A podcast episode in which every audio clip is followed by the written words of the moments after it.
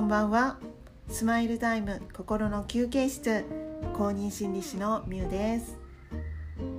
はいということで、えー、本日日曜日でしたが皆さんいかがお過ごしでしたでしょうか？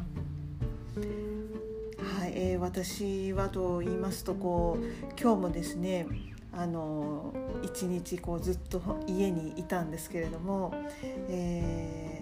なかなかですね、まあ、日本もそうだと思うんですけど香港もですね感染がこう毎日増えてきていて、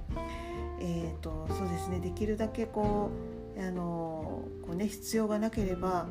えー、外出するのを控えているんですけどもはい。えーと、そんな感じでですねえっ、ー、と本日ですね新たに、えー、香港で、えーまあ、感染者、えー、としてこう発表されたのがなんと一気にこう前まではね十何人とか20人とかそんな感じだったんですけど、えっと、140結構これすごくあの増えてると思うんですけど、はい、140名が新たに、えー感染確認されたっていうことです。でですね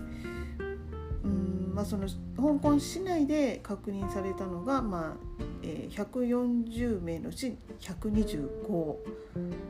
えー、それでですねあのその中でさらに、えー、こうマンション内マンションのこう棟棟のその中でこう感染がこう広がっていて、えー、でそれが95名。だからそのほとんどはそのマンションのこの住人の方あのからこう感染が確認されたということなんですけどもこうそうなんですよね。で今香港はあのこのマンションがすごくもう毎日、えー、もうニュースでひっきりなしに報道されていてあのそのねこの感染拡大しているマンションが本当に今あのその住人の人たちはそのマンションからこう出られない一歩も外に出られないっていう状況になっていてでこうさらに定期的にこう PCR 検査をこう受けなくてはいけないという形であの本当に、えそのエリアはこう殺伐とした感じなんですね。でそのこう感染が広がっているその党、まあ、だけでなく、まあ、その一帯がこう結構こうあのなんていうんですかこうえっ、ー、ともうこう完全にこう防防御防備防御されているような感じであのこうなんていうんですかね完全区切られていてもう立ち入り禁止みたいにこうふあの仕切られているんですよね。はいでままあ、その周辺のあのフラットフラットというかマンションですね。の、え、住人の方からもこう、え、陽性反応が出た人がいるということでその一体、えー、ちょっと大変なねこうことになっているようなんですがはい。こんな感じでこうこう毎日ね感染者が増えているということなんですけれども、えーね、日本も本当にねあの毎日感染者がこう増えている感じなのであの本当にね皆さん、えー、気をつけて、まあ、気をつけていてもあの、ね、こう防ぎきれない時もあるかと思うんですけども、まあ、できるだけこうねあのまあね、健康でこういられるように、えーまあ、皆さん頑張って過ごしていきましょう。ということでですねそのペットのそうですねハムスターの件でこうまたね日本でもニュースでこうね取り上げられたりしているんですけどもその後なんですがえっ、ー、とですねうんこうまたさらにですねペットペットとして飼われていたハムスターからこうやっぱりウイルスが検出されて、えー、まあ、ウイルスが検出されたっていうこうことが載ってましたね、うん、だからそれ以降ハムスターからその人に移ったっていうなんていうんですかそういう事例は確認されてないと思うんですけど、はい。まあ、なんですが依然としてやはりペットから人への感染、えー、する可能性もあるということで、まあ、可能性なんですけどね、えー、絶対そうだとは、まあ、断定はしてないんですけど、まあ、だからといって完全に動物から、えー、人間に感染しないとも言い切れないみたいな形で、えー、今そのねハムスター主にハムスターが対象になってあの、えー、ハムスターが猫殺処分対象になっているんですけど、はい。でまあ、そんな中ですねこうすでにこう、ね、売られてしまって、えー、飼い主さんのこう、ね、元にこう渡っているあのハムスターたちがこう今こう引き渡し任意で引き渡しの対象になっているんですけどもそんな中ですねこうえー、まあ、そのねハムスターたちを、えー、まあね、少しでも救おうと、えー、してこう動いてくださっている方がいてですねこうネットであのボランティアを募っていてで、まあ、そのね、えボランティアの方が、えそのえっ、とまあねこう集められた、えハムスターたちをこう引き取って、えーまあね、育てていくっていうのでそういう引き取るボランティアの活動なんかも始まっていて、はい、であとその、ね、署名運動もあの、まあ、引き続き、え今行われているんですね。はい、でえっと私もこうあの実はこう署名運動ちょっとしたんですけどもその時点でこういくつだったか3万7,000とかでだったかな？えー、なのでまだまだこう、ね、一応こう 5,、えーと、5万5万件になるまで、えー、やるみたいな、まあ、到達目標は5万、えー、5万件ということであの今ねこう署名活動を、えー、ネットで、えー、しているみたいですので、えーと、そのねあのリンク先を、えー、概要欄に貼っておきますのでもしまあ、ご興味のご興味というかご関心がある方、えーと、一度ちょっとねそのリンク先を訪れて、えー、もし、えー、署名してみようと思われた方は、えー、署名していただければなと思思っています。もちろんあの全然あの別に強制とかそんなものでもないし、えーとはい、ただ本当に、まあ、こういう運動をしてるよっていうことで、あのまあ、載せましたので、あのもしよければ、えー、見に行っていただければなと思っています。はい、ということでですねえっ、ー、とまあ香港ではね、えー、今週じゃないですね来週というかもう明日からですね,、えー、まあね中学生もこう、えー、休校措置が取られるということで、はい、あの学校がね本当にまた閉鎖になってしまっているんですが日本でも、えー、こうね学校休校になっているところが、出てきているみたいなので、はい、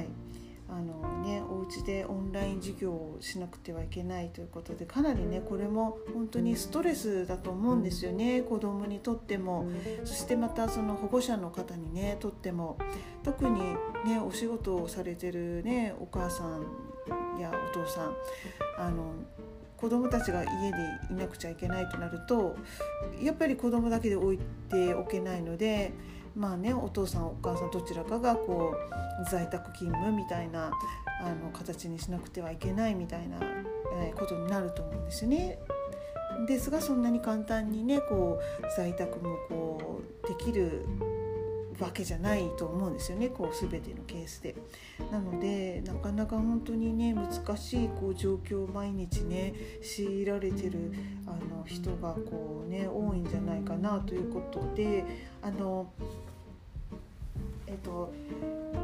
1月ですね1月というかこう毎月、えー、スクールカウンセラーだよりっていうものを、えー、月1で発行しているんですね。で、まあ、そのスマ、えーカウンセラーだよりのタイトルが、えーと、このチャンネルのタイトルと同じなんですけども「スマイルタイム」っていうあの、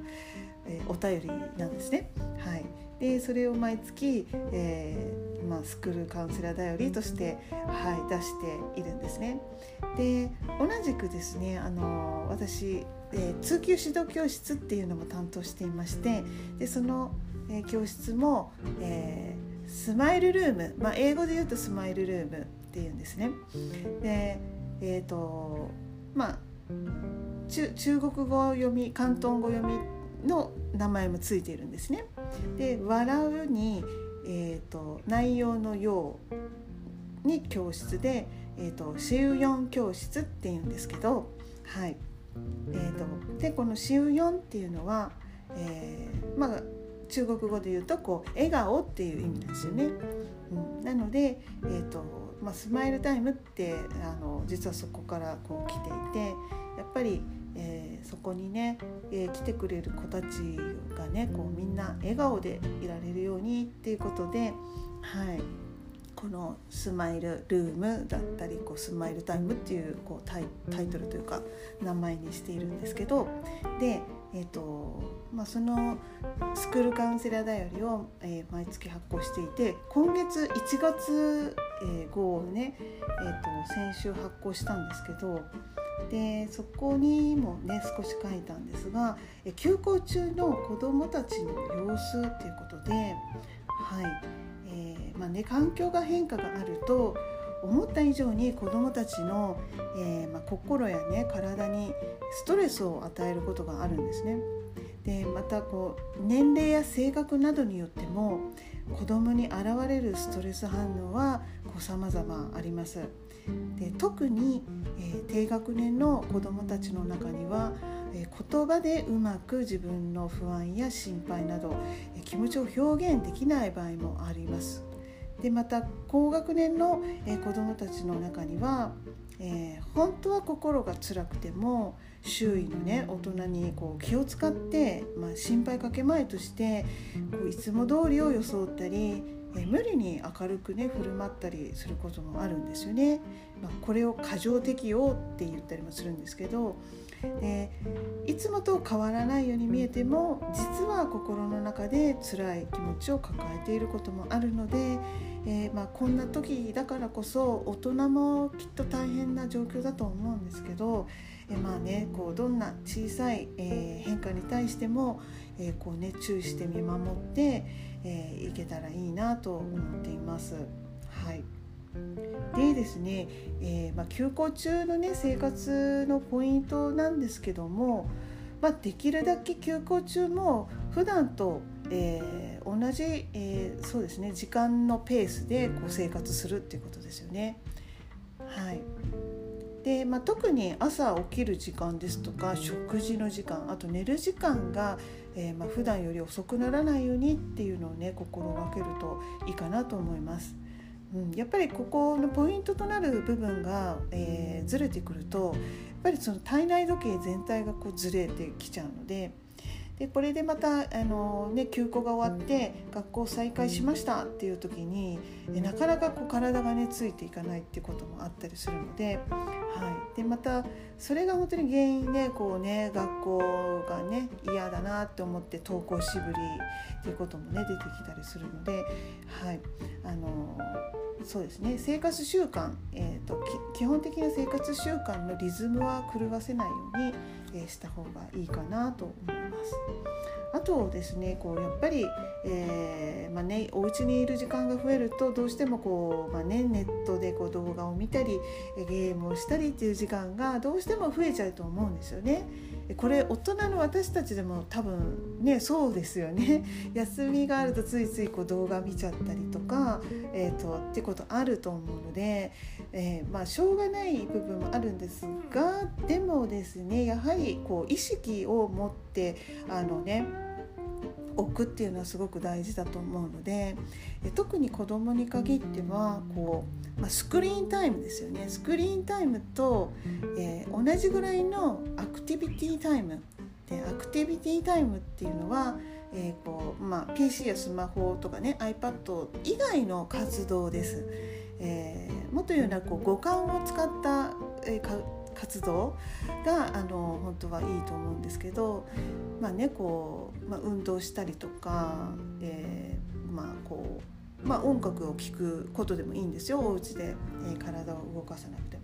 うんまあ、その五感にできるだけ五感を使った、えーこうね、アクティビティタイムを、えーまあね、スクリーンタイムと同じ割合でしていくといいかなと、まあ、同じ割合っていうか、うん、全く同じっていうわけではないんですけど例えば、えーと、じゃあじゃあゲーム1時間遊んだから、うん、じゃあ1時間遊んだからじゃあそれ以外の、えーと、活動1時間しようねみたいなじゃあちょっと運動1時間運動しようねみたいな感じで、えーとまあ、ゲーム1時間やったら、まあ、運動も1時間ぐらいするみたいな。で PC とか、まあそうねえーと、動画とかをこう、まあ、見たらそれと同じぐらい、えー、その別のね活動をするっていう形で、えー、まあ、意識を持つってことですよね。うんまあ、きっちり本当にそんな時間をねきっちりこう数えて、えー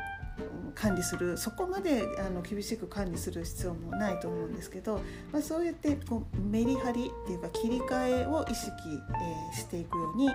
えー、するといいかなと思います。あとは、えー、やっぱ人との関わりを大切にするっていうことですよね。はいえーと、どうしても、えーとなかなかねこう日本だと割とこうね、えー、友達と会ったりできる環境なのかもしれないんですけど香港ですと、えー、なかなかこうねえー、お家に休校でお家にずっといることになってしまうとなかなかこう友達と会ったりするっていうのがこう難しいケースもあるんですよね。うん、なので、えーと、休校中はできるだけ、えー、まあね、うんまあ、電話とかでもいいんですよね。で人とこうこう話す時間とかあとまあお家の人とこうゆっくりね話をする時間を設けてもいいかなと思います。はい、意外と,、えーと、同じ空間にいても話をしない会話をしないってなんかあると思うんですよね。うん、なんですがやっぱりこうねせっかく、えー、ですのでこうね会話をねしてみるっていうのも心がけてみるといいかなと思っています。はいそんな感じで、えーと、もっとあのこうねこういうことが休校中にっていうことがあるんですが、えーと、そうですねこの、うんまあ、学校のす、えーとまあ、通信、えー、スクールカウンセラー頼りなので、えー、こちらもですねもしよろしければというかあのご興味があれば、えー、そうですねリンク先を貼っておきますので、えー、ちょっとチェックしてみて、えいただければなと思っています。はい、えー15分でこう締めようと思ったんですがまたちょっとオーバーしているので、はい、今日は、えこの辺で終わりたいと思います。それでは皆さんまた明日から1週間頑張りましょう。それではまた次の放送まで。さようなら。